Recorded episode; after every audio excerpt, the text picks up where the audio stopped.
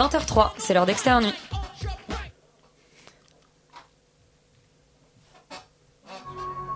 Down to business. I got my wild cherry diet Pepsi, and uh, I got my blackjack gum here, and I got that feeling. Mm, yeah, that familiar feeling that something rank is going down out there. Oui, non, non, vous vous trompez pas, il s'agit bien d'une apostrophe. Hein. Voilà, je m'adresse à vous, chers spectateurs. Don't ever feed him after midnight. She's alive! Alive! Ready to party! I'm sorry, Dave.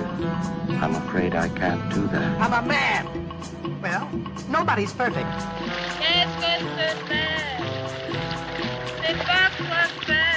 acteurs sont à l'aise dans leur personnage, l'équipe est bien soudée, les problèmes personnels ne comptent plus, le cinéma règne. Vers l'infini et au-delà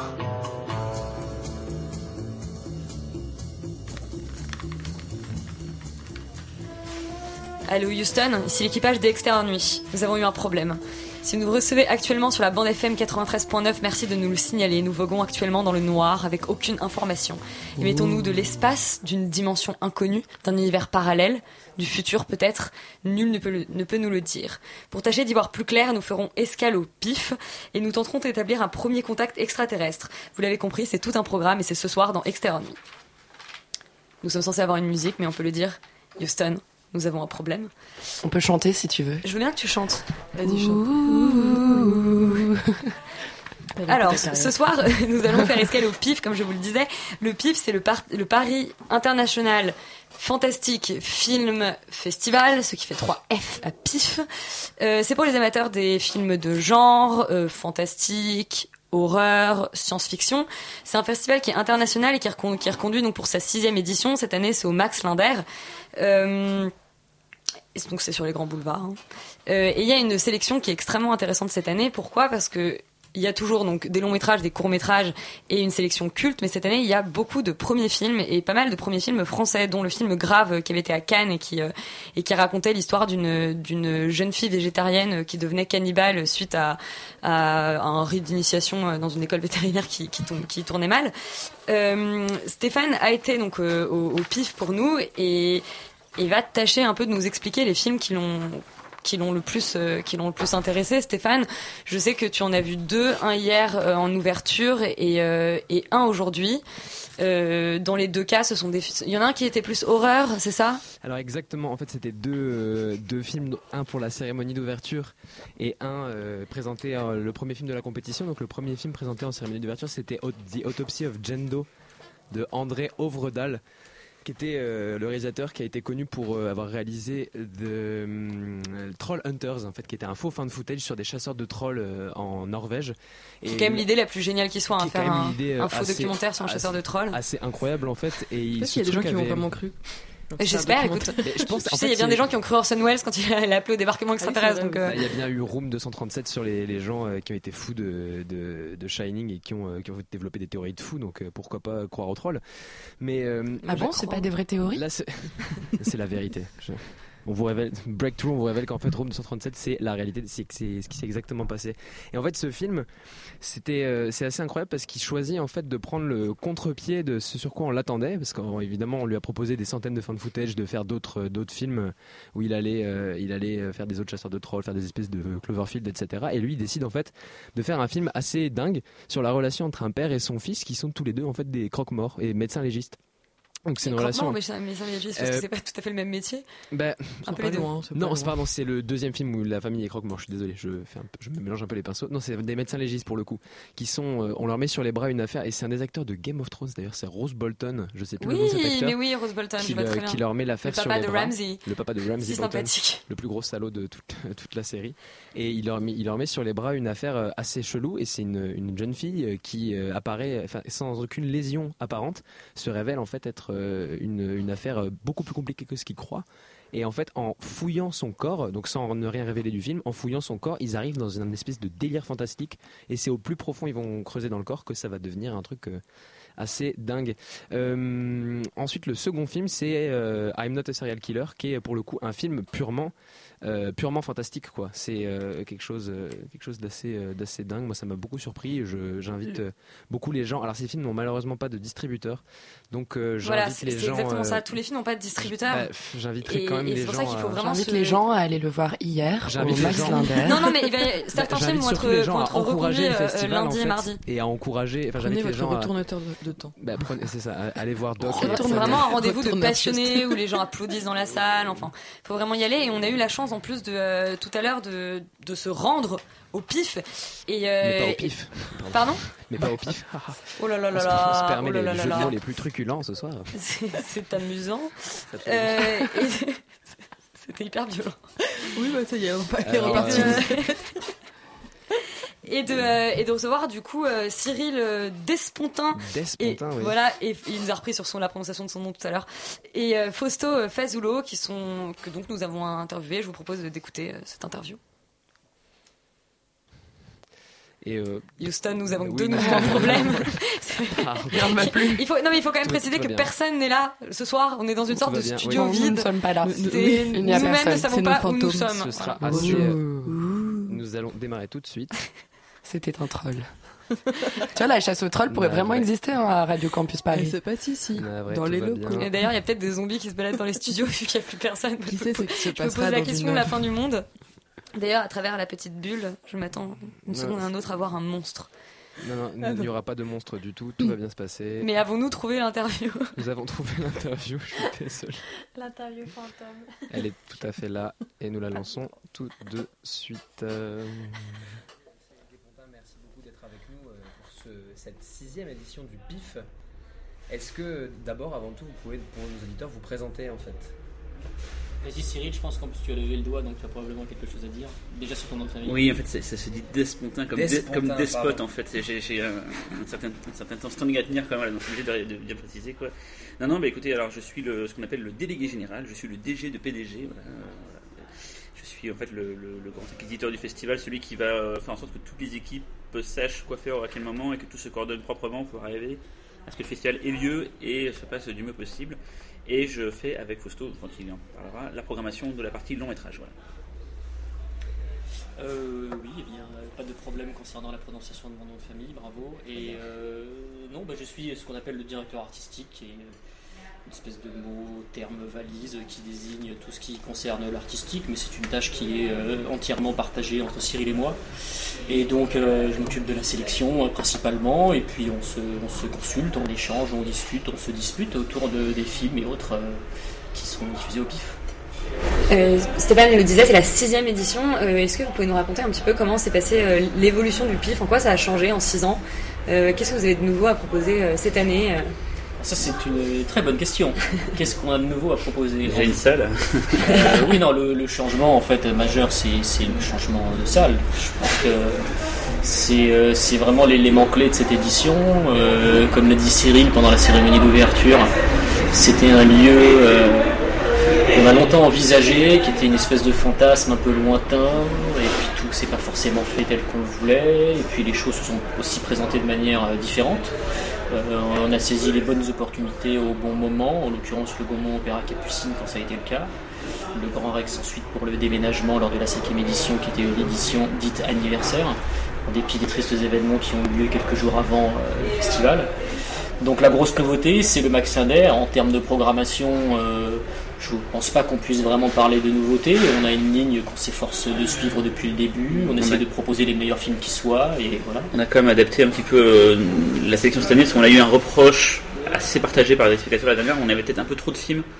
C'est pas un gros mot, mais autorisant, euh, peut-être moins frontalement fantastique, peut-être plus cérébraux. Et, euh, et je sais que ça a été. euh, on, a, on a fait gaffe à ça, voilà. On a fait gaffe à ça. Ouais, on était plutôt d'accord avec cette remarque. Par ouais. ailleurs, c'est vrai que le souci, qui n'est pas vraiment un souci, mais plutôt un constat, c'est qu'on est obligé, entre guillemets, euh, pauvre chou, diront certains, de faire avec les films du marché, quoi, qui sont disponibles euh, durant l'année où a lieu le festival, et que de fait, il y a parfois des tendances. euh, et que dans ces tendances-là, euh, on peut y déceler des films qui s'écartent parfois un peu du genre, qui sont plus des longs métrages de zone grise.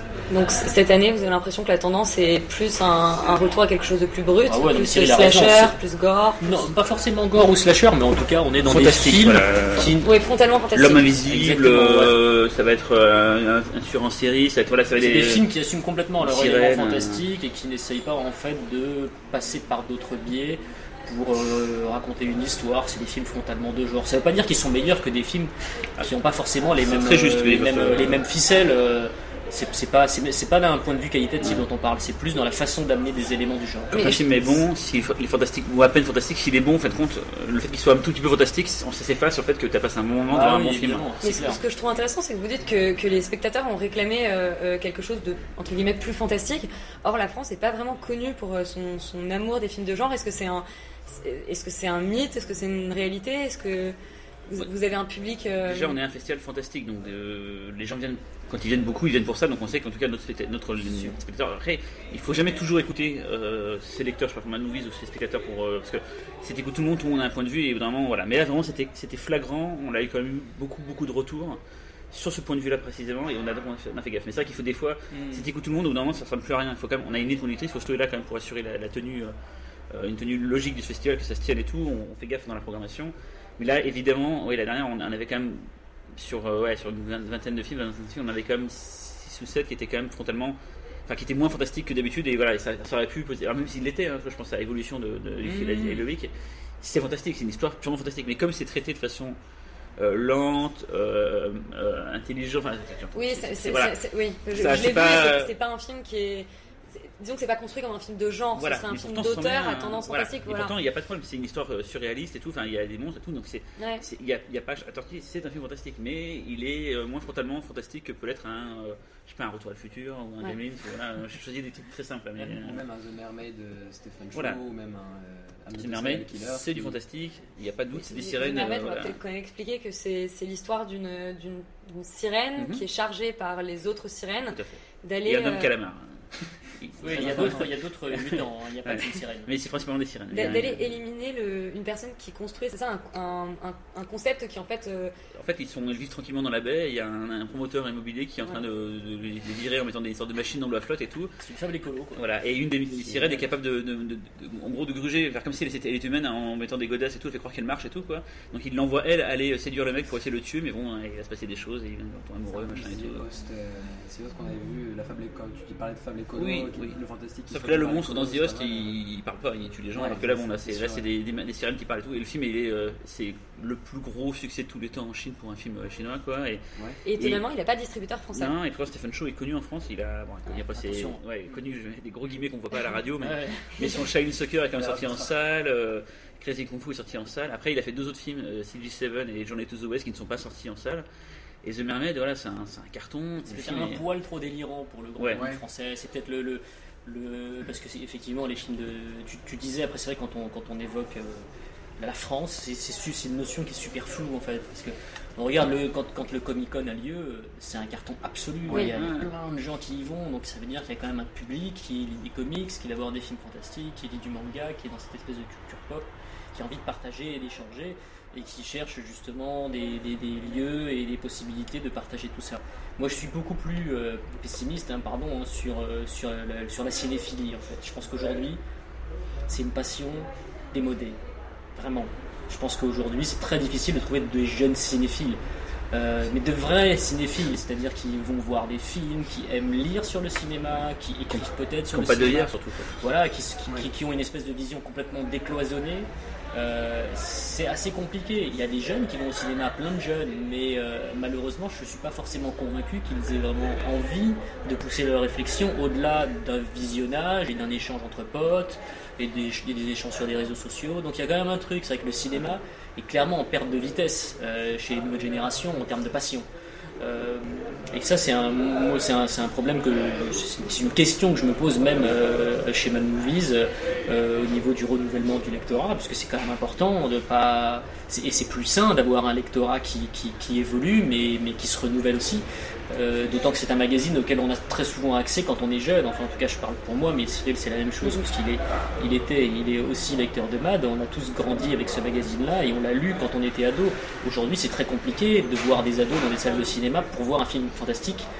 euh, autre que- qu'avec une espèce de blockbuster franchisé euh, dans le- qui a une communication extrêmement puissante et dont on voit des affiches dans le métro. et Quand tu as un film fantastique qui est autre que ce que tu dis, donc plus, on va dire, euh, pertinent et tout, les gens vont pas le voir en fin de compte. Il y a un, un désaveu. euh, Mais c'est- amusant parce que j'en- j'entends ça, mais, mais j'ai quand même l'impression qu'il y, a un- il y a un vrai public, par exemple, pour les, il y a un vrai public pour les nanars actuellement, par exemple. Mm. Alors c'est pas, bon, c'est pas, vraiment, je veux dire, on, on peut être un nanar sans être du cinéma de genre, mais il y a, disons que j'ai l'impression qu'il y a quand même une certaine curiosité de, de voir ce le qui n'est pas en a un- salle, ce qui n'est pas. Il y a un côté cynique en fait, un petit peu aussi quand même, le côté un peu, euh, je- de, pas d'un Ouais. ressemble un peu, je suis au-dessus des autres et je, je- alors pour, pour la partie, j'organise avec la Narland la nuit Nanarland au Grand Oui. Donc je- j'en je à diffuse aussi, mais mais dans ce cas précis, c'est bien quand on fait une nuit entière de nanar.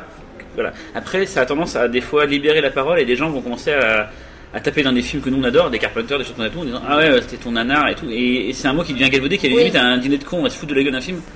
Bon, c'était pas le sujet de de l'émission, mais voilà, c'est juste le nanar, euh, ça marche, mais il y a plus un côté dîner de con, on va rigoler entre gens de bon goût et on va se mo- moquer d'un mauvais film. ouais.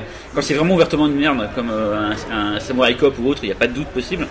Mais ça a tendance des fois à ouvrir des portes euh, et à un peu, un peu, un peu dangereuse, on va dire. Quoi. Sur, en tout cas, sur la signification défense, parce que les, les films fantastiques, souvent, c'est des films fauchés. Et ça peut être à la limite. Ou qui- qui- voilà. vrai- Nous, on, on est habitué à avoir des, à voir des, des- de- des fois des voir les films d'une chauve-souris et tout. On sait que ça existe et tout, et c'est pas grave, on fait avec parce que des fois il y a une poésie là-dedans. Là où le, le cynique va arriver, il va faire ah c'est nul et tout, il va rigoler à 5 secondes. Des fois même sur un mec qui ouvre une porte, il va rigoler parce qu'il est parti pour rigoler d'un nanar. Est-ce qu'il n'y a pas un problème que tout simplement les spectateurs sont habitués à de, à de telles prouesses en termes d'effets spéciaux qu'en fait il y a beaucoup de- je pense qu'il y a aussi beaucoup de ça il y a beaucoup de spectateurs qui sont pas prêts à regarder un film de genre s'il est fauché et si derrière il n'y a pas une Mais, plus-value euh, Si tu regardes par exemple Men in Black, euh, il y a des effets spéciaux de prosthétique qui sont sublimes encore Oui. maintenant, mais les effets spéciaux de synthèse sont complètement sont irregardables Ah, à notre époque. Et moi, pourtant, à l'époque c'était c'était euh, c'était ce qu'il y avait de mieux, et comme quoi les CGI d'aujourd'hui, c'est d'ailleurs c'est Douglas Trumbull, le plus vite, Douglas. Trumbull qui a dit ça récemment quand il est venu à Paris.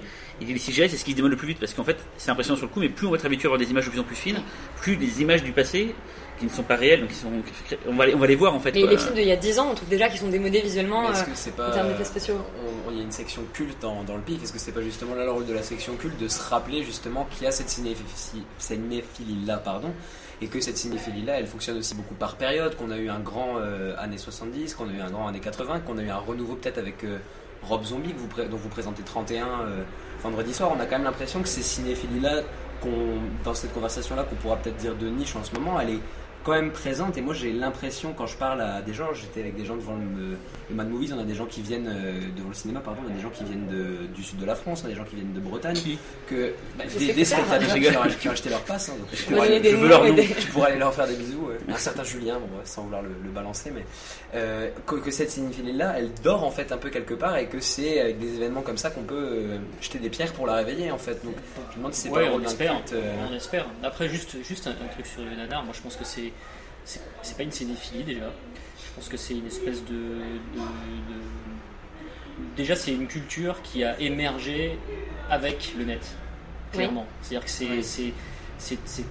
une espèce de cette espèce de redécouverte de certains films euh, vaguement oubliés euh, surtout oubliables Euh, c'est quelque chose qui a émergé avec internet avec le culte autour de, de vidéos comiques tout ça etc donc c'est vraiment on n'est pas on est- on n'est pas dans la cinéphilie là on est vraiment sur sur un une espèce de terrain différent, parallèle, euh, euh, et les, les- les gens qui se goinfrent de nanar, euh, je pense qu'il y, a deux- il y, a deux- il y a deux sortes de personnes. Il y a effectivement ceux qui aiment le cinéma de manière générale et qui aiment de temps en temps se détendre un peu le cortex avec Nanarland, euh, ces films-là, voilà, comme les gens de Nanarland qui ont une cinéphilie qui va au-delà. qui s'interrogent sur de- pourquoi c'est arrivé Oui, et tout, qui vont rencontrer les gens, et il y a une vraie démarche euh, journalistique là-dessus. Ouais, une démarche de, de- de recherche en fait quoi. Et puis à côté de ça, il y a des gens qui sont là uniquement pour se délecter de l'aspect un peu nulos, tout ça, et d'en rire, et, et- et voilà. Donc, euh, Turkish Star Wars à volo. Et...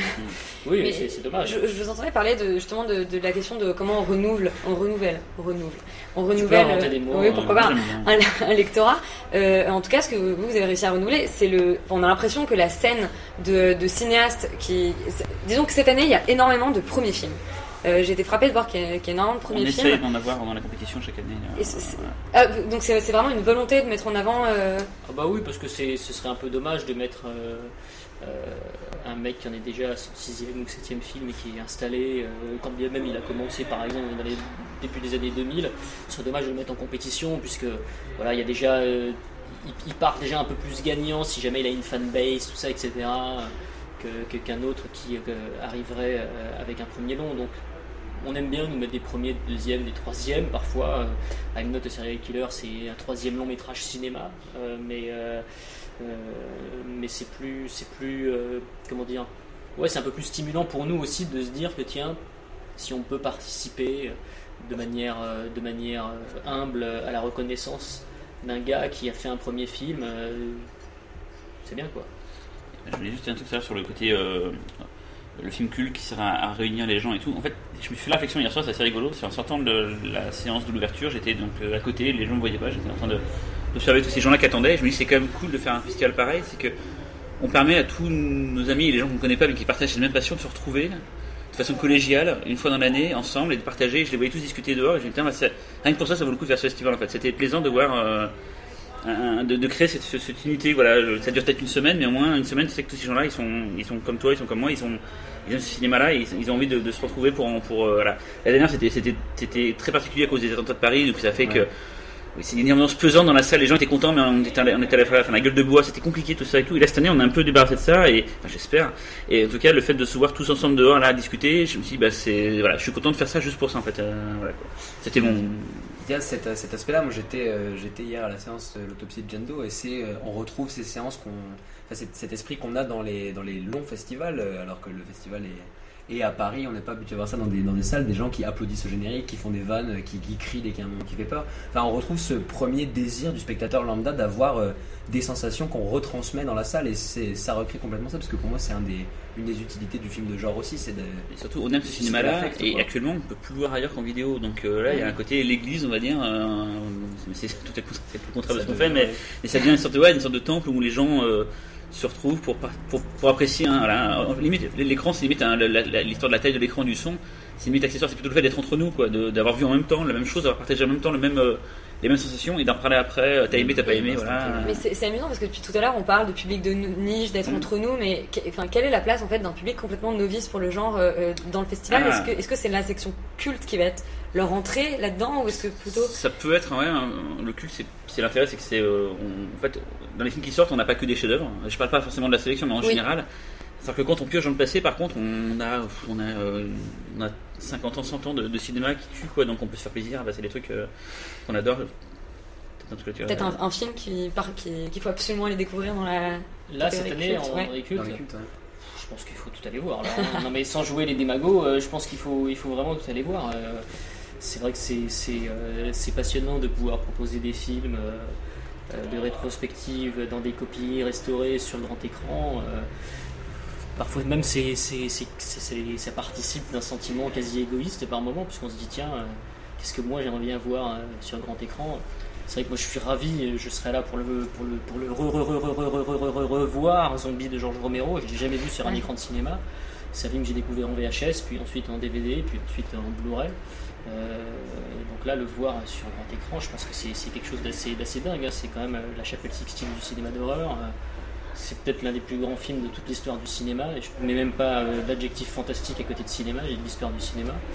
Euh, donc le, le- le voir sur un écran, un écran comme celui du Max c'est- vraiment une expérience assez démente. Je, suis très très curieux de voir comment va réagir le public pour la projection de ce film-là, parce que c'est... c'est, euh, Enfin voilà, à titre personnel, je pense que c'est l'un des plus grands films de tous les temps, donc euh, le pouvoir le proposer euh, là, euh, au max, euh, Mais les, les Romero, c'est amusant parce que pour le coup, je trouve qu'ils vieillissent très très bien. Euh, pas tant, enfin, genre, je parle pas tant de, de l'aspect de l'aspect visuel, mais le, la, la- la narration, je trouve que, non, personnellement, les, les Romero, c'est des films que j'ai découverts il y a, il y a peut-être 5 ans, et, euh, et vraiment pas avec. euh, Tu les disons- as fait dans l'ordre chronologique Oui. Et, et- et je trouve que ça, ça fonctionne encore hyper bien, c'est-à-dire que sa, sa, sa- sa vision est encore très Tu sais qu'il y a claire. eu des breaks en plus, il en a fait euh, plein d'affilée, après il y a eu des breaks. hein. Et je il en a fait, le, euh, le dernier, il l'a fait, c'était en. C'était le- c'était le, Island of the Dead, ça, c'est, Survival euh, of the Dead, Survival- euh, of the Dead, C'était ouais, il ça remonte un peu, c'était ouais, c'était en 2000... euh, ouais, 8 Moi j'aurais 9, dit ouais. même 2006, mais.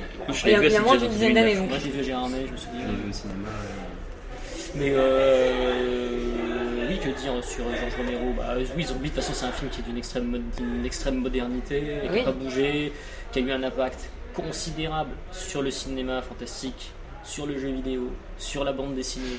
Il n'y a pas un mec qui aujourd'hui euh, fait une fiction avec des zombies qui ne fait pas référence à Zombie de Romero, surtout Zombie de Romero.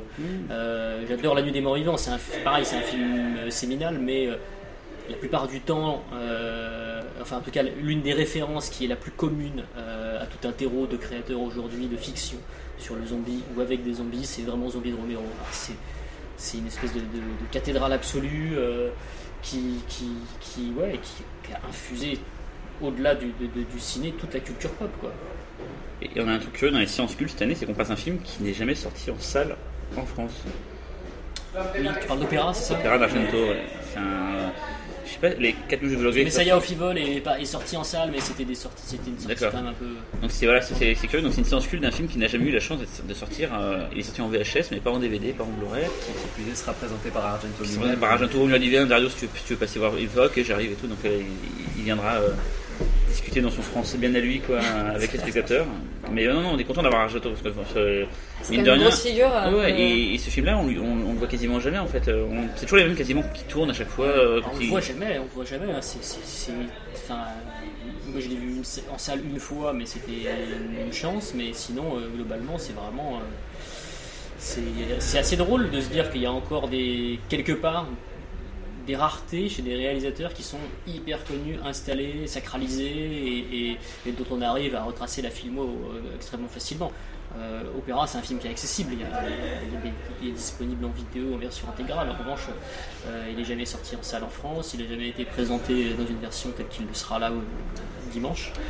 Et, euh, et Dario Argento qui, bien même c'est, c'est une personnalité qu'on, voit beaucoup dans les festivals, qui tourne, qui est souvent invité, membre du jury, euh, pour un hommage, euh, bref, c'est fait quand même extrêmement chaud au cœur puisqu'il fait partie des, aujourd'hui des derniers grands représentants d'un cinéma fantastique qui a marqué son époque et bien plus.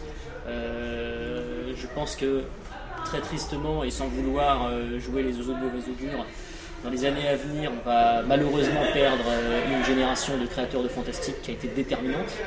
Euh, je ne citerai pas de nom pour pas leur porter la poisse. Mmh. Ouais, Et, c'est pas euh, Craven, mais il y a eu Craven ouais. qui a ouvert la marche, si je puis dire. Et, euh, Mais ils vont suivre. hein. et, et voilà, c'est une personnalité qui est hyper précieuse en fait.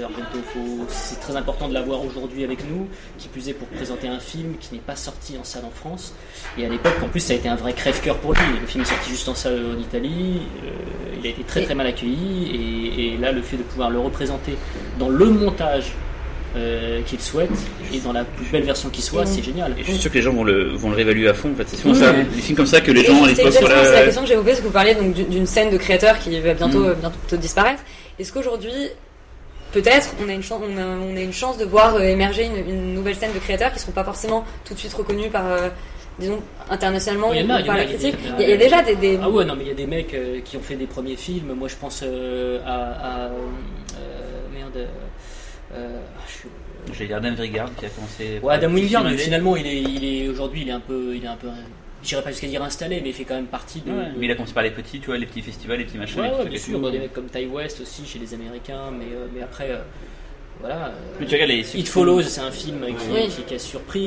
The Witch, c'est un film qui a surpris, c'était un premier long métrage aussi. euh, The Witch, c'est- euh, fou. Ah, voilà. It Follows aussi, remarque. Roger Eggers, voilà, c'est le nom de, de- de- du réalisateur de The Witch que je cherchais. Euh, moi, ce mec-là, je suis hyper curieux de voir ce qu'il va faire. En plus, il fait une nouvelle version de Nosferatu, je suis super Il est intéressé. sur la par. Ninja, je crois aussi, non Ouais, c'est ça, ce troisième film. Suis arrêté d'abord. ouais. Euh, donc, je me suis perdu dans le dans les dans ce qui marrant voir, c'est que les, les- les jeunes créateurs comme ça, c'est avec eux à qui on file maintenant les plus gros budgets. Oui. C'est-à-dire que le euh, Jurassic World, c'est un mec qui avait fait euh, Safety Not Guaranteed, donc c'est un tout petit film indé que personne n'a entendu parler. Il a été, il a, on lui a donné les rênes de- d'un des plus gros blockbusters de l'anniversaire il, y a- il y a deux ans. Là, le, euh, Le prochain, le prochain, euh, Jurassic Park, c'est Bayona aussi. c'est Bayona. Je- euh, euh, le mec qui a fait euh, Les Gardiens de la Galaxie, James Gunn, il avait fait deux films trash avant, donc Horribilis est super. Scénariste de la Mais trauma. de Trauma, temps en temps, ça marche, de temps en temps, ça marche pas. Le mais réalisateur on- des, des 4 Fantastiques, par exemple, c'est sur le même principe, c'était complètement Oui, euh, il a fait planté Chronicle après, avant, après mais, mais, mais c'est marrant de voir qu'on leur donne les- même le Star Wars, avec le Rogue One, donc là c'est euh, le mec qui a fait Monster, après qui a fait, qui a fait Godzilla, mais, mais c'est comme là le, le Ryan Johnson qui a fait, qui a fait Looper, et qui a fait Brick avant, qui va faire du coup un autre Star Wars aussi. Enfin, c'est c'est voilà, c'est comme il y a eu à l'époque Peter Jackson qui faisait des films d'horreur, on lui filait les Seigneurs des Anneaux, comme euh, Sam Raimi, on lui filait Spider-Man. Les gens qui, les exécutifs, ils savent que les mecs qui font les films d'horreur, c'est des mecs qui sont souvent euh, très doués de leurs mains, qui sont très bonne vision mise en scène et tout, et qui savent faire des miracles avec très peu. Donc en fait, quand on leur donne beaucoup, ils, voilà. Après, ils ont tendance à les castrer, un peu à les, à les- à les mettre dans des moules et tout. Et bon, des fois, il y a des surprises, mais des fois, c'est un peu triste de les voir partir sur des gros budgets. euh. Malheureusement, c'est pas comme le nouvel Hollywood où là il y avait des producteurs qui étaient complètement largués et qui se sont dit putain, mais qu'est-ce qu'il faut faire pour euh, pouvoir répondre vraiment aux demandes d'un public euh, avec lequel on a je sais pas, 40 ans de différence, comment on peut leur parler ben, On va confier en fait des budgets à des, jeunes Turcs qui vont faire exactement ce qu'ils ont envie de faire. Euh, là, en fait, dans le choix, il y a un peu la même idée, c'est-à-dire euh, choisir effectivement des jeunes réalisateurs dont on pense qu'ils ont une vision apte à séduire le, public. En revanche, au niveau de l'exécution, pas de celle des réalisateurs, hein, mais de celle des producteurs, c'est un peu différent parce qu'effectivement, comme le dit Cyril, euh, il y a un moment où les boulons se resserrent et la liberté artistique en prend un sacré C'est le marketing. Le marketing est en train de tuer le cinéma en fait. Ouais, typiquement. euh, Ouais, ouais, ouais, mais en fait, du désolé, désolé pour ceux qui font des écoles de marketing dans nos Après, du marketing, mais il y en a toujours eu. Laissez le Hollywood, cinéma euh, tranquille, allez sur le foot. Hollywood, Hollywood, c'est une grande institution marketing, mais euh, et puis il y a par ailleurs du génie aussi dans le marketing parfois. Mais, euh, mais c'est juste, euh, c'est juste qu'effectivement aujourd'hui, euh, on a une espèce de, de, de- de surreprésentation du genre qui paradoxalement ne représente pas du tout cette diversité. Surreprésentation parce Mais que c'est c'est le principe des films de super-héros. oui, oui. Au ah final- bah, le finalement, on est, Bah, les- maintenant, les- ils se ressemblent les hits, tous. les- les une... hits, les hits au box-office ce ne sont que des films fantastiques. Ouais. Un film de super-héros, c'est un film fantastique. Un, un- un space opéra, c'est un film fantastique. Enfin voilà, faut- faut- c'est pas. Sauf qu'il n'y a plus aucun. Enfin, les, les films de super-héros, on a vraiment l'impression qu'il n'y a plus Mais ils ont- personne derrière. Ils n'ont pas de déviance, ils n'ont pas, de part sombre, ils sont, ils sont très infantilisants en fait. C'est très. Euh, c'est très, comme dirait Suspark, du Mamberbury. C'est vraiment, on, te- on te, on te parle de tes trucs du, du passé pour te rappeler ce que tu aimes bien, mais il n'y a pas de prise de risque, il n'y a pas ce côté. euh, Nous, ce qu'on aime bien dans un zombie, machin et tout, c'est que ça, ça t'attaque sur la société de consommation, il y a un peu de déviance, ouais. un peu de violence. Mais Et j'ai on est une- complètement expurgé en fait. Bah, c'est comme la différence entre du cinéma rock et de la variété. Ben, justement, Ouais. j'ai une question là-dessus. euh, Je voulais savoir, est-ce que vous avez regardé la série Stranger Things? Moi, non, je sais qu'il y a débat. Je, je ne regarde aucune série. en fait. D'accord, Ouais. parce que justement, c'est c'est- c'est une série qui a eu, qui a eu Non, un immense succès et qui, et qui, pour moi était vraiment une, une sorte de récupération de tout un, un, Ah, un- un- complètement, un ouais. imaginaire euh, de, de ce qu'était le cinéma des années 80, Ouais. mais sans aucune, Prends le dernier sans Star Wars. aucune réinvention. Mais Avec une le- jeune le- Force Awakens. c'est exactement ça, moi, le, le- le dernier Star Wars, je trouve qu'on peut, on peut qui a cartonné, c'est qu'il était, il était qualifié pour fonctionner C'était un calibre, et ouais. ne pas jouer avec les. Il on- n'apporte aucune Non. pierre à l'édifice Star On Wars. dira ce qu'on voudra des, des trois Star Wars de George Lucas, les trois premiers.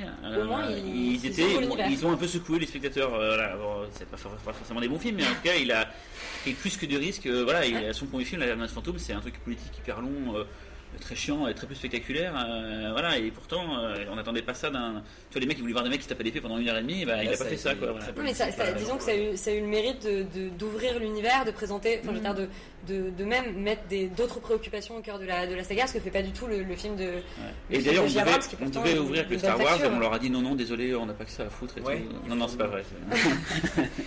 non, vous êtes crédule. Donc, on Bah, ça aurait été, le je me disais, disons, ils Disney ont ils c'est bon, on euh, tous les plans, on fixe ça au pif et tout, Star Wars, mondial. allez, hop. Pourquoi pas. Non, non, non. Moi j'avais une question. Geek choisit sur le shuttle. Shuffle. Shuttle? Shuttle, Shuttle, euh, shuttle shuttle à. Houston Shuttle à Lewiston.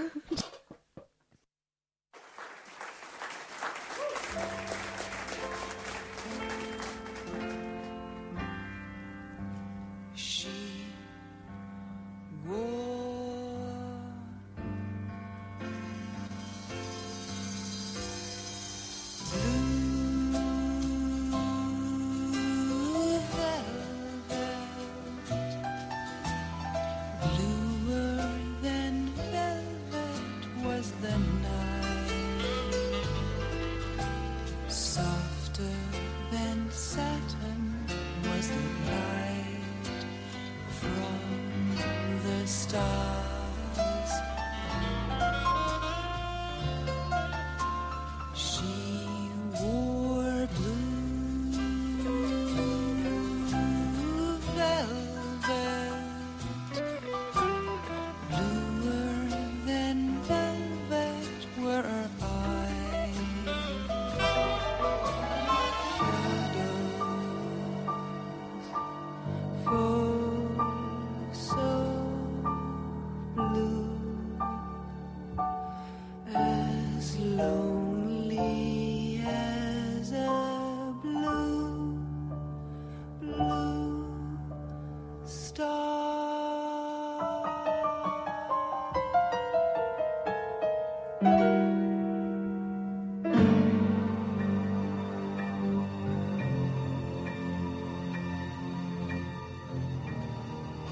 S'entretenir avec Cyril Despontin et Fausto Fazulo n'était Mais c'est dire compliqué.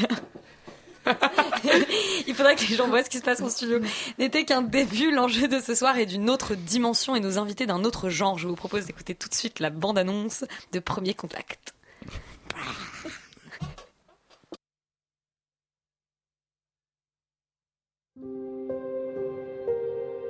There are days that define your story beyond your life. Like the day they arrived. what might be called first contact. The objects measure at least. I'm Colonel G.T. Weber from Army Intelligence. Pack your bags. You're at the top of everyone's list when it comes to translations. Priority one. What do they want? Premier Contact est le dernier film de Denise Villeneuve, qui est donc un cinéaste québécois auquel on doit euh, Prisonneur, ça avance à Incendie, et ensuite euh, le, le double, c'est ça? Non, c'est Ennemi. Ennemi, qui justement était le, le film jumeau aussi. du film double. Et effectivement, Sicario qui est le dernier. Euh, voilà, Premier Contact raconte l'histoire d'une linguiste jouée par Amy Adams qui définitivement d'ailleurs a un vrai quelque chose pour les extraterrestres puisqu'elle jouait déjà euh, l'amoureuse de, de Superman.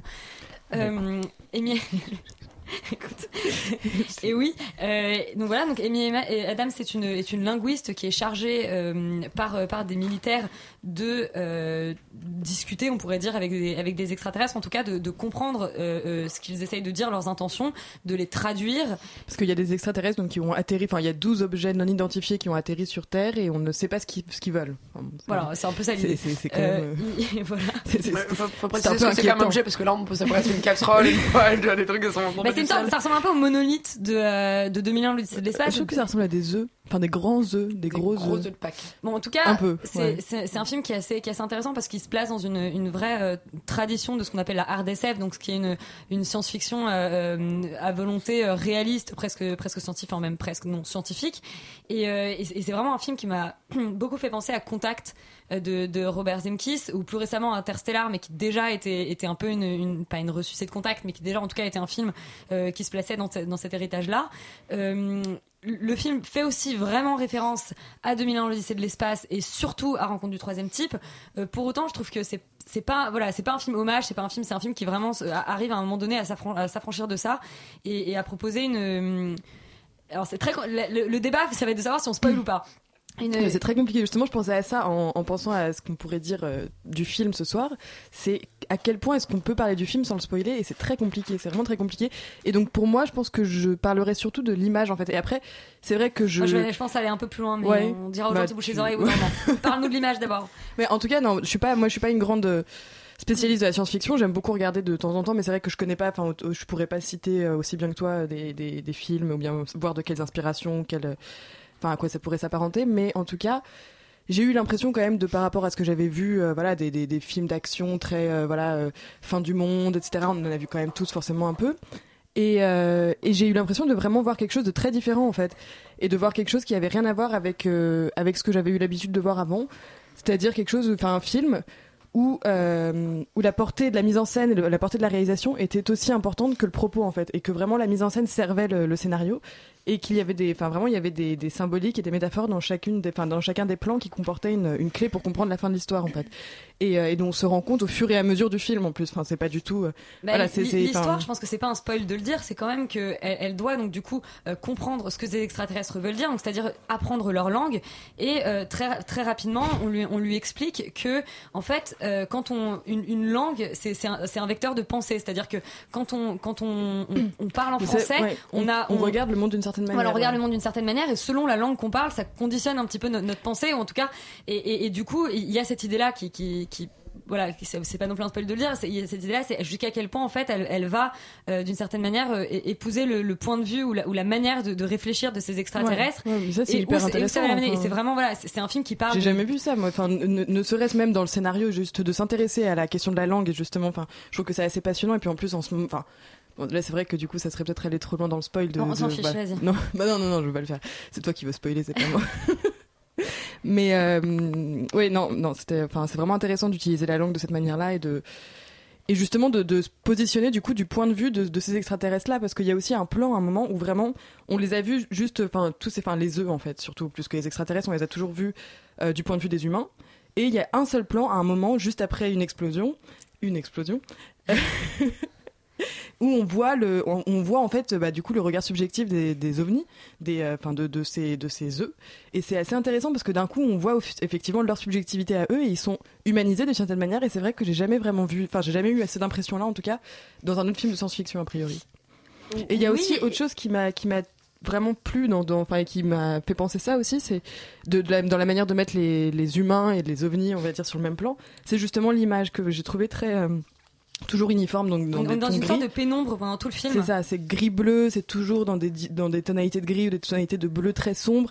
Et en même temps, c'est pas non plus quelque chose de claustro. Enfin, j'ai pas du tout trouvé. Enfin, j'ai trouvé que bon, certes, il y avait des moments un peu, euh, un peu sombres dans une pénombre, Non mais c'est pas entre chien et loup pendant tout le Voilà, film, sauf ça. quand on est à l'intérieur du vaisseau, il y a une lumière vraiment euh, très blanche. Mais sur, euh, sur ce que tu disais sur le fait de, de, enfin de, de l'égalité entre entre guillemets de traitement entre les, les extraterrestres et les humains, y a- il- pour moi les extraterrestres sont, sont supérieurs à la fois techniquement et moralement aux humains. Et ça c'est une idée qu'on retrouve euh, justement dans Contact et dans Interstellar, euh, qui est cette idée que finalement euh, pour communiquer avec les avec les humains, ils leur donnent des messages qui sont trop com- trop complexes et qui sont obligés de les simplifier pour réussir à faire euh, à ce que les humains les Bah, comprennent. ils, sont, ils sont supérieurs d'une certaine façon. Oui, mais- mais... au niveau de l'image, je trouve qu'ils ont- ils sont quand même mis dans une égalité. C'est ça que je trouvais assez beau, c'est que malgré tout, dans cette tonalité, justement, ils sont quand même. Enfin, vu que c'est des gris très tranchants, des couleurs quand même très tranchantes dans leur dans leur opacité.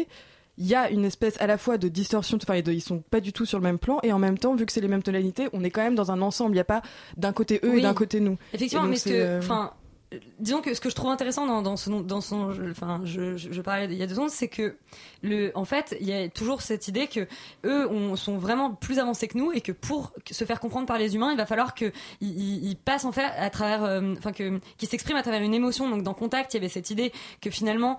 Euh, il la- en fait, il la mettait. Alors, c'est un spoil pour le coup, mais enfin, Contact est tellement vieux comme film que je pense qu'on peut le spoiler. Ça, tu- tu peux y aller. en- euh, ce- les, les extraterrestres prenaient en fait à la, à la fin l'apparence de, de, de son de son père et, et, et- et reconstituaient en fait une scène de retrouvailles sur une plage euh, pour lui lui délivrer un message. On avait la même idée dans dans Interstellar où finalement euh, à la fin ça se terminait dans une bibliothèque en trois dimensions, enfin qui, qui était représentée Ouais, en trois vrai, dimensions alors que c'était dit qu'elle était en cinq dimensions et finalement le message passait entre un, entre un père et sa et sa fille ce coup-ci. Et là il y, a la, il y a la même idée qui est alors je peux pas aller jusqu'au spoil mais qui est qui est que quand même on a on a des scènes qui sont peut-être pas de la nature. Euh, dis- disons qu'il y a des scènes qu'on voit depuis le Alors, début comment et tu vas qui faire sont- pour ne pas spoiler et qui sont peut-être pas qui sont qui sont peut-être pas de la nature qu'on qu'on pense qu'elles Spoil. sont. Euh, mais en tout cas il y a, il y a cette idée de la mémoire euh, qui va travailler donc la mémoire l'assimilation d'une langue et est-ce La que, ça- langue, est-ce que la ça mémoire, va jouer ouais. à reculons, enfin c'est-à-dire sur nos souvenirs et sur euh, notre anticipation de ce qui va se passer après. Et, euh, et ça, c'est, assez- je, je- je suis quand même là, je suis hyper hyper border. C'est assez fascinant et je trouve que que on, on parlait de d'hypothèses scientifiques et moi il y avait quelque chose qui m'a vraiment passionné, c'est qu'en fait il y a des indices dans le dans, dans le film, c'est-à-dire que si tu connais tes lois scientifiques, tu peux euh, deviner certaines choses. Ouais, alors moi ça à chaque fois que ce soit Interstellar Gravity ou encore là à chaque fois qu'il commence à parler de chiffres je suis là ok bon je vous suis les gars moi je vous fais confiance mais je comprends Bah, rien Là, là, c'est euh, la, la théorie euh, la théorie dont je, dont je parlais qui s'appelle l'hypothèse de, de Sapir. Ah oui, ça, sur la langue, ouais, qui est, ouais, sur, ça, qui est oui. sur la langue et il y avait un peu la même idée dans, dans, dans Contact avec la loi qui dit que quand une hypothèse est la plus probable, en fait, en général. Euh, c'est celle-là, donc c'est-à-dire euh, l'inverse des polars, où euh, c'est toujours l'hypothèse la plus improbable dans la réalité en fait. Quand on pense que c'est quelque chose en général, c'est ça. Il y avait la loi de Murphy dans Interstellar qui disait que quand quelque chose d'horrible peut arriver, c'est toujours, enfin qu'en gros c'est toujours le pire, le pire qui advient. Très positif. ce qui est joyeux oui. Et euh, oui, mais, mais voilà, il y a, il y a cette idée. C'est un, film qui, est, à mon avis, réussi, comme tous les grands films de science-fiction, parce qu'il arrive. C'est une idée hyper, hyper, bon, qui, qui semble comme ça hyper banale, mais qui en fait est pas si facile à faire. C'est d'arriver à, à, à- à confronter, à rassembler l'infiniment grand et l'infiniment petit. Et, et c'est exactement l'inverse de ce que font tous les gros films de science-fiction un peu débiles, qui justement nous Bah, en mettent plein la vue. voilà, qui nous en mettent plein la vue et qui au final ne n'apportent pas vraiment de bon voilà c'est du divertissement pur et là effectivement c'est du divertissement il y a vraiment aussi le côté angoisse qu'on veut euh, quand on va voir un fi- film de science-fiction enfin vraiment moi j'ai senti l'angoisse monter surtout avant de rencontrer enfin de voir pour la première fois les extraterrestres tu sais pas à quoi ils ressemblent il y a vraiment tout un Il y a des mystère ellipses autour de très ça tranchantes hein, qui, Ouais, qui, ouais, qui ouais. déjouent un peu les attentes des spectateurs à ce Ah niveau-là oui, en termes de. c'est vraiment, c'est vraiment hyper bien foutu au niveau du, du, du suspense. Et en plus, il y a vraiment une vraie intention de mise en scène. Il y a une vraie euh, Ouais. attention à il y l'image. il y a une il y a- idée qui, que je trouve Ouais. vraiment passionnante, qui est finalement tous ces tous ces films dont, dont je parlais et celui-là en particulier. En fait, tout se joue finalement euh, dans la dans le dans le souvenir, dans la mémoire. Donc je parlais, je parlais de a contact et aussi, la hein. retrouvaille. Ouais. Je parlais de, de, de, Cooper dans, dans euh, Interstellar qui arrive à renouer avec Ah, le voyage une dans le temps, de, ça, l'enfant. enfin, et reste, ça reste le grand truc euh, quand même, Et, que hum, l'humain a envie de. Et, mais, mais sauf que sauf que le voyage dans le temps, ça peut être un truc énorme aux quatre coins d'une époque. Et, et, et là, l'idée s'il s'il y a, voilà pour le coup c'est un peu un spoil, mais s'il y a comme ça euh, temporalité non linéaire, euh, tout se joue à l'intérieur d'une mémoire. Et finalement, une mémoire c'est non linéaire. Puisque, Ouais, c'est ça, mais c'est- hyper intéressant se donc c'est- hein. non, c'est vraiment un film passionnant. Là, c'est Ouais. très très compliqué de- d'en parler sans Sans spoiler. spoiler, mais on, ouais. on espère en tout cas vous avoir donné très envie de le voir parce que c'est- vraiment, enfin, c'est à mon avis c'est un des plus grands films de science-fiction de ces dernières Mais je pense années. c'est vraiment et puis aussi il y a le travail sur les sons hein, qui est quand même Oui. faut- faut- dont faut parler je pense qui est quand même aussi très très intéressant et qui, qui qui conjugue aussi comme ça à la fois le divertissement Et un vrai travail 2001 d'auteur de aussi l'espace, justement, ce Ouais. traitement du son avec vraiment des, des sortes de, de résonances. Mm. euh. Enfin, c'est un film passionnant et, c'est- et, et comme tout grand film de science-fiction, c'est aussi un film sur le cinéma, sur. euh, Enfin, vraiment, allez le voir. Je- non, c'est vraiment je un peux- bon film. Après-. Ouais. Il y a- moi, j'ai une euh, réserve, Ouais. c'est justement le traitement des, des, des souvenirs qui, est- ça, qui, à bah, mon avis, un, un peu publicitaire.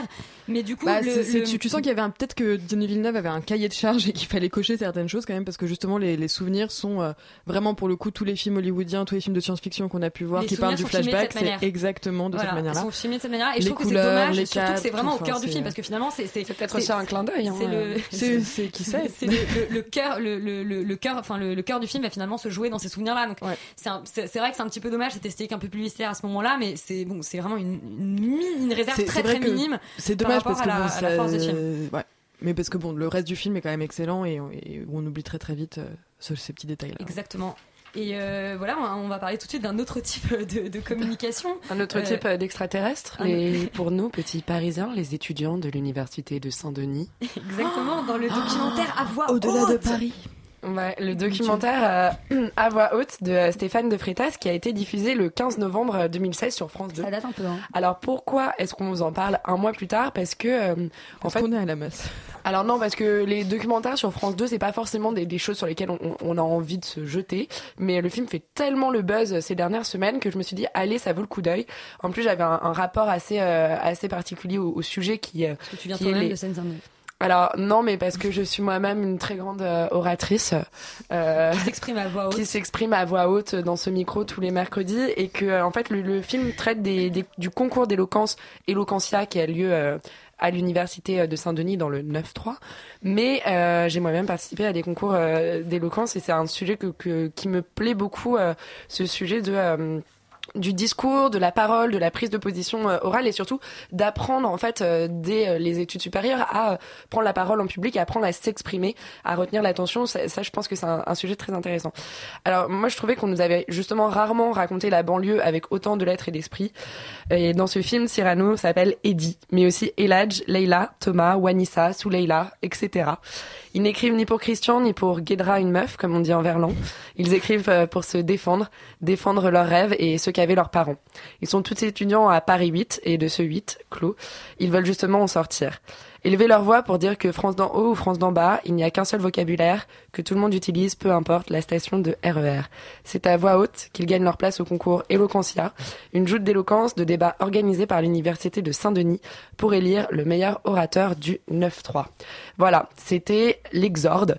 Car discours d'éloquence, un discours d'éloquence se construit en cinq parties, nous apprend le maître, l'avocat de Paris, maître Bertrand Perrier, qui est un des personnages en fait euh, principaux euh, aussi du film, puisque ça va être le coach de euh, ces 30 jeunes euh, de l'université de Saint-Denis pendant les 30 jours qui précèdent euh, le concours euh, d'élo- d'éloquence éloquentien. Ils vont aussi avoir des, des coachs comme le slammer euh, Loubaki, comme des metteurs en scène aussi qui vont leur apprendre à, à contrôler leurs gestes, leurs mains. Euh, tu vois, toi, Elisabeth, tu joues souvent avec ton stylo quand tu parles. Là, euh, ça- ça- personne ne voilà. le voit à la radio pourquoi tu me dénonces Et, euh, et nous, donc, on, on va suivre tous- ces jeunes pendant. J'ai euh, pas de stylo sur la table je suis très stressée d'un coup et on va suivre tous ces jeunes pendant euh, pendant cette préparation. On- va et, et puis euh, on, on va on va vraiment les suivre aussi dans leur trajet personnel, dans ce qui les a poussés à prendre la parole aujourd'hui. C'est pas qu'un documentaire sur l'éloquence, c'est un documentaire sur euh, des jeunes euh, bah, de banlieue. On avait l'excellent Swagger dont on a parlé aussi récemment, qui qui nous qui nous parlait de, de justement qui donnait la parole à ceux, ceux qu'on n'entend pas assez, qui mettait à l'honneur justement cette parole qui libère, qui choque, qui convainc, qui fait rire, qui dérange parfois. Et moi j'ai trouvé que c'était vraiment un, documentaire magnifique à partager en ce moment puisque on est dans cette espèce de, de période électorale électorale où euh, tout le monde y va son petit commentaire. Et je trouvais que ça faisait du bien d'avoir euh, un débat, de, de, de diffuser cette idée que on pouvait avoir un débat euh, qui soit pas réduit à 140 caractères. Alors comme un discours d'éloquence doit se terminer avec la péroraison pour ne pas terminer en autre boudin, je voulais un peu un peu euh, terminer avec euh, une sorte d'hommage à Loubaki, le slammer euh, du film, avec une parodie de ce qu'il nous disait French manucure, mets pas tes doigts dans la pisse, French amour, ton documentaire c'est du lourd, voici mon French kiss.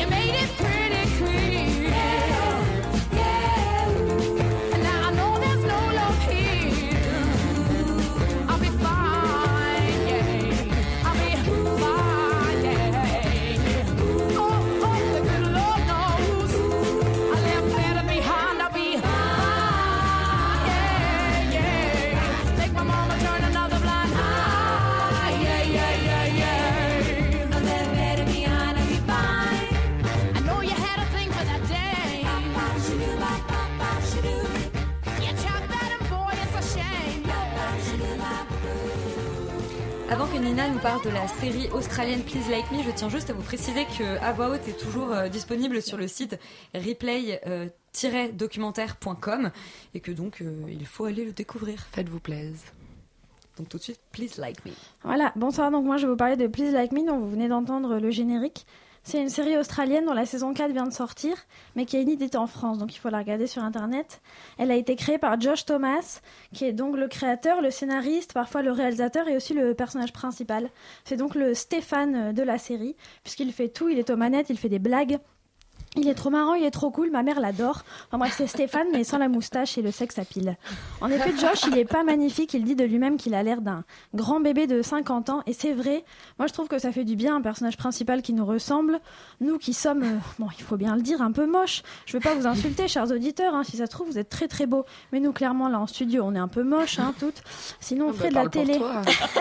à, part, euh, à part, évidemment, bien sûr, encore, je le répète, Stéphane, qui est le, Bon, on va le véritable beau gosse du groupe, le bourreau des cœurs sur son passage, les cœurs fondent, les pigeons chantent et les micros frissonnent. Stéphane, le fondateur du collectif Panache Moustache Paname, qui œuvre pour la réhabilitation de la moustache à bouclette en milieu urbain. Stéphane qui donne envie de devenir aveugle pour qu'il puisse nous prendre par la main pour nous faire traverser les passages cloutés. Mais alors on ne verrait pas son beau regard malicieux sous ses longs cils bruns? Stéphane, tellement beau qu'il y a une pétition pour qu'il puisse devenir le premier homme à se faire élire Miss Pas-de-Calais. Mais le jour des concours, il devait aller donner des cours de piano et des enfants malades. Donc il n'a pas pu venir. Tu, tu confirmes, Stéphane? Veuillez- oui, euh, on va devoir évacuer cette personne tout de suite. on ne dit que des Stéphane, je t'aime. euh, je- Pardon, je me, je me reconcentre. Alors, Please Like Me, c'est donc une comédie. En fait, c'est- Euh, c'est- c'est adressé à Stéphane Please. Stéphane, C'est une déclaration d'amour. Je sais pas si tu parles bien anglais, mais il y a un message C'est caché. une série sur moi en fait. Please Like Me en français ça veut dire Stéphane savoir. Donc c'est une comédie euh, très très drôle comme Stéphane. Mais ça parle de, de sujets sérieux. C'est ma Comme série Stéphane. préférée sur la maladie mentale comme Stéphane.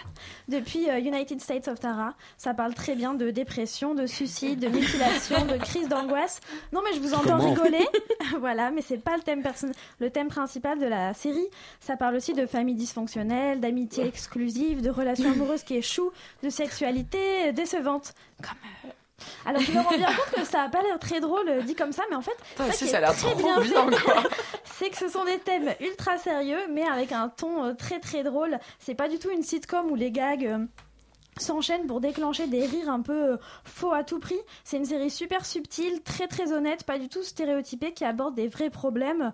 Par exemple, comment dire à quelqu'un que ça suffit pas de se laisser pousser la barbe pour devenir intéressant? Comment tuer une poule merde. après lui avoir donné un prénom? Euh, Comment cacher un suçon quand on doit revoir son ex? Alors là, je me permets un petit Mais je t'en supplie, dis-moi qu'ils ont un épisode comédie musicale, tu vois. I had Alors, it chante. was horrible. Il chante beaucoup, beaucoup, beaucoup. Alors la réponse euh, sur le suçon de Please Like Me, c'est de le gratter avec un, un bâton pour faire comme si on était tombé d'un arbre.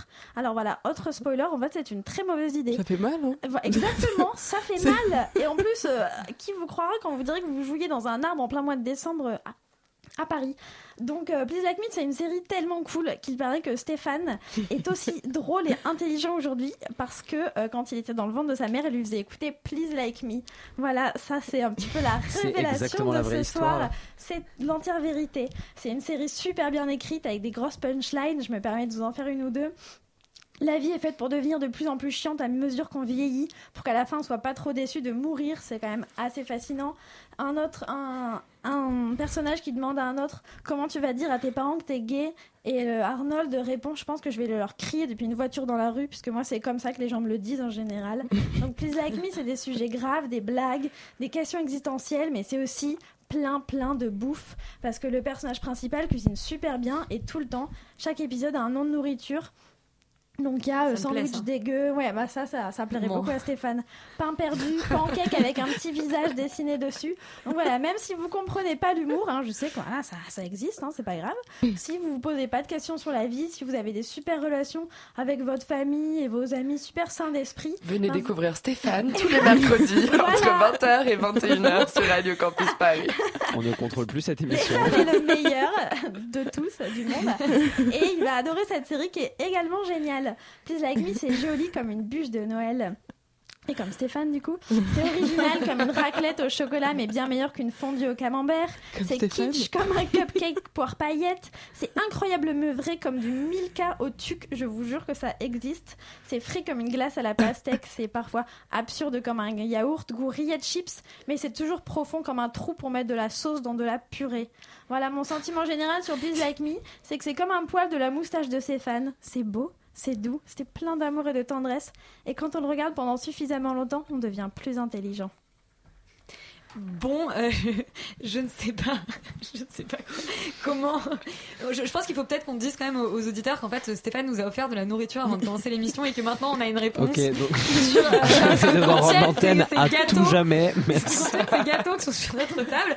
Et justement, c'est assez intéressant parce que du coup, on va parler de Lynch, qui est quand même pas le type le plus sobre et le plus, euh, le plus normal de tous les temps. Attention, il reste 10 secondes d'émission. Non, mais on va, on va déborder, on fait, on fait, On fait- fait- fait fait on garde l'antenne. Euh, voilà, David Lynch, euh, Stéphane qui est à, qui est, qui est à Je l'honneur du vous censurer un moment. Euh, s'il vous plaît. avec nous. Mais que tu n'as pas vu au pif, mais à la cinémathèque, David Lynch est à côté de nous, Et on croise rarement David Lido pif.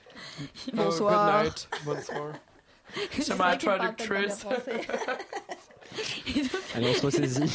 Sophie va nous parler de David Lynch en, en tentant de nous dire des choses qu'on ne sait pas sur David Lynch. Voilà, ça c'était le Et- gros et- problème. hein. Et je vais quand même Gros, vous le dire parce qu'il est là, mais il peut pas trop parler. est une angine. si jamais, voilà, il est. Si jamais il est pas d'accord, euh, il va hocher la tête et je le dirai à l'antenne. I've heard a lot about you, Stéphane. I'm your biggest fan. Do you want to be in my next movie? Ah, thank you, Mr. David Lynch. You're welcome, sweetheart. I very like Eraserhead. David, David, it's such a great pleasure to have us with you with- us. On ne sait plus dans quelle langue s'adresser à David Lynch. Nous avons besoin de premiers contacts pour trouver la solution. Je sais pas si on était déjà en retard, alors là, ça ne s'arrange pas. Les gens de la prochaine émission Toco Caro. Mais on les laisse dehors. Donc, ah, les- un quart de CRS vient de se garer devant l'entrée du studio. Je pense que nous allons devoir Attends, partir. bloque la porte, Empêche- empê- non, mais mets empêchez Monsieur. Lynch de partir, s'il vous plaît. Monsieur Lynch, reste avec nous. Sophie, Sophie, tu as deux minutes et maintenant Allez, c'est pas top chrono. Ok, c'est bien de pas être stressé ici, c'est bien, c'est très bien. Non, mais donc du coup, Monsieur Lynch est parti, on est désolé, cher auditeur. ouais. Il désolé. vient de sauter Bye bye. Du coup, j'ai le temps de faire ma blague. Ah bah oui, vas-y. Ah bah, Bon, alors il y a une rétrospective eu en ce moment à la Filmothèque du quartier latin. Ah, vas-y, fais ta blague, allez, vas-y. Mais non, mais c'est après, il faut d'abord que tu parles de Blue Velvet. Ah, c'est une blague prévue, pardon. Alors, vas-y. Non, on a mis trois jours à l'écrire. Monsieur Lynch revient visiblement très conquis par cette pré-blague sur Blue. Il nous manque une Je jambe. connais vraiment des joyeux lurons ici. Alors que revoilà la. Que revoilà la maintenant, tout le monde se tait. Et Sophie, qui ne peut plus parler, va trouver le moyen de s'exprimer. Je vais essayer, il va me falloir les aliens À la avec moi. filmothèque du quartier latin. Voilà. Est-ce que tu veux que je t'imite les, les Non, mais aliens attends, tu Mais attends, je venais la calmer là. À la filmothèque du quartier latin, tu disais. Où on peut croiser des gens d'ailleurs. hein. À la Alors, filmothèque du quartier latin. Eh bien oui, donc il y a des ressorties de, de- de films de Lynch en ce moment à la Filmothèque, donc depuis Du une quartier semaine. latin. Du- donc juste à côté du Champollion et des reflets Médicis. Il y a un- bon, voilà. Euh, c'est bien, c'est bien, c'est pas mal de situer. c'est situer. Un magasin rien, Et donc, du euh, café je- latin.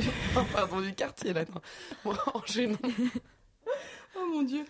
Alors- Donc, David Lynch y est depuis la semaine dernière. Il y est encore pendant une semaine et peut-être même plus. J'ai appelé aujourd'hui à la Filmothèque. Ils n'ont pas Il voulu est me toujours là. Il est-. Il est toujours là. On a retrouvé. David Lynch, il est à la filmothèque du quartier latin. Répondu. Plus personne ne bouge. David. Donc, en plus, c'est une encore- petite salle non, très cosy, la salle du, du. Filmothèque. La salle de la Filmothèque, c'est une petite salle, 50 places. euh, Vraiment, vous vous lirez d'amitié avec votre voisin Ça vous donne 49 chances d'être assise à côté de David. qui vient revoir ce film parce que vraiment, il verse une petite larme d'émotion. I like myself Et euh, donc euh, nous avons jeudi, je vous, dis, je vous dis tout de suite euh, les possibilités d'aller voir donc les prochains films de David Lynch. Donc jeudi Sailor et Lula à 17h10, dimanche Blue Velvet à 21h50 et mardi Lost Highway à 21h30. Donc moi je suis allée je suis allée voir Blue Velvet et Lost Highway, Blue Velvet que j'avais déjà vu. Mais donc cette redécouverte sur grand écran a été absolument magistrale et phénoménale. Enfin, c'était vraiment une, une vraie expérience cinématographique que j'avais jamais vécue de cette manière-là. Et euh, Léa Jeanne, tu vas pas commencer Léa Jeanne. Alors, je n'ai absolument rien dit, mais je tenais juste à préciser que Isabella Rossellini est quand même meilleure dans Friends Non, que mais c'est pas Blue maintenant. Ah, c'était plus tard. C'était la blague prévue. Donc, à la filmothèque du quartier latin. Merci à la semaine prochaine. le type est armé à la porte en fait, donc faut vraiment. Alors, aille. Non, mais donc voilà, c'est une vraie Elle a fait expérience. Mais allez, et tout. Je crois que c'est David Lynch qui revient avec une arme. C'est même pas qu'on parle de ses films. Mais David, t'as tout de on est en suite. direct, arrêtez. Donc, à la filmothèque du quartier latin. oui, donc il y a David Lynch qui passe à la filmothèque. Alors, au cas où vous ne l'ayez pas compris aujourd'hui, Stéphane est un homme Pendant incroyable. encore une semaine. Et, tout- et- et toute la semaine prochaine, Non. il ira à la filmothèque du quartier Bon, latin. maintenant chute. Donc Lynch, non mais c'est une vraie, non vraiment, en plus c'est vraiment une vraie expérience qu'il faut faire de d'aller voir Blue Velvet ou Lost Highway. Les deux de toute façon sont des grands grands grands films. Les deux sont complètement différents, mais euh, mais c'est une vraie expérience d'aller voir ces deux films au cinéma parce qu'il y a vraiment un jeu entre l'image et le son chez Lynch qui est complètement passionnant de voir dans une vraie salle parce que c'est vraiment quelque chose qui nous envahit de de, de, de- par tous les sens. Enfin vraiment c'est À droite, à Non, mais ça gauche. nous envahit, c'est complètement Bon, rapidement, on a vraiment putain. Non, mais faut vraiment, voilà, parce que y a, y a- bon, écoutez, y a, y a- voilà, on me dit, on me dit que je ne peux plus parler. Censure, Censure. j'en ai assez. Je, je- je me calme. Mais ce qui est bien avec les films de Lynch, c'est que tu peux te dire la même chose Mais que non, après mais c'est juste que voilà, donc. Blue Velvet, confrontation d'univers, il faut y aller. C'est voilà, c'est vraiment la, la, la, la, la, la- la- euh, Les types sont à nos portes, Lynch. ils vont nous lyncher. Lynch Alors, réussit à, qu'on à pas. confronter de deux univers et a réussi à, à confronter deux univers et à faire naître une vraie magie par la violence et par euh, bon, voilà, c'est trop compliqué là de La faire de faire- de la violence. C'est trop compliqué. Non mais oui. On- cela dit, on est tous d'accord pour dire que David Lynch est un grand Voilà. Cinéaste David Lynch est un cinéaste absolument Ouais, génial et moi je vous propose de qu'on se retrouve la semaine prochaine pour que je vous en parle mieux parce que Et euh, si- juste pas y arriver. Si vous vous dépêchez, chers auditeurs, dans 40 minutes, il y a un film qui passe au pif. C'est un film sur la vie euh, d'artiste de, de- de David Lynch, de Art Life, qui passe en fait, euh, c'est un documentaire sur sa vie en tant que peintre, qui passe dans 45 minutes au Max Linder. Si vous avez le temps, courez-y, on vous y invite. Revenez la semaine prochaine nous écouter et on Voilà, parlera on est- mieux de David Lynch. On arrêtera de Et on arrêtera des blagues sur euh, un certain On Stéphane qu'on ne connaît pas ici sur euh. Isabella Rossellini qui est mieux dans Blue Velvet Nous que dans vous Friends. rendons l'antenne en espérant pouvoir continuer cette émission la Cher, semaine cher prochaine. auditeur, en fait, nous te rendons l'antenne puisque tu es tout seul maintenant à nous écouter, on fait fuir tout le reste. On t'embrasse bien fort. On on Mamie, si tu nous écoutes, on vous dit à la semaine prochaine. On vous embrasse. sera on a au parlé poste du ce soir si quelqu'un on a veut parlé nous. David Lynch. On a parlé de censure. On, On vous embrasse et à la semaine prochaine.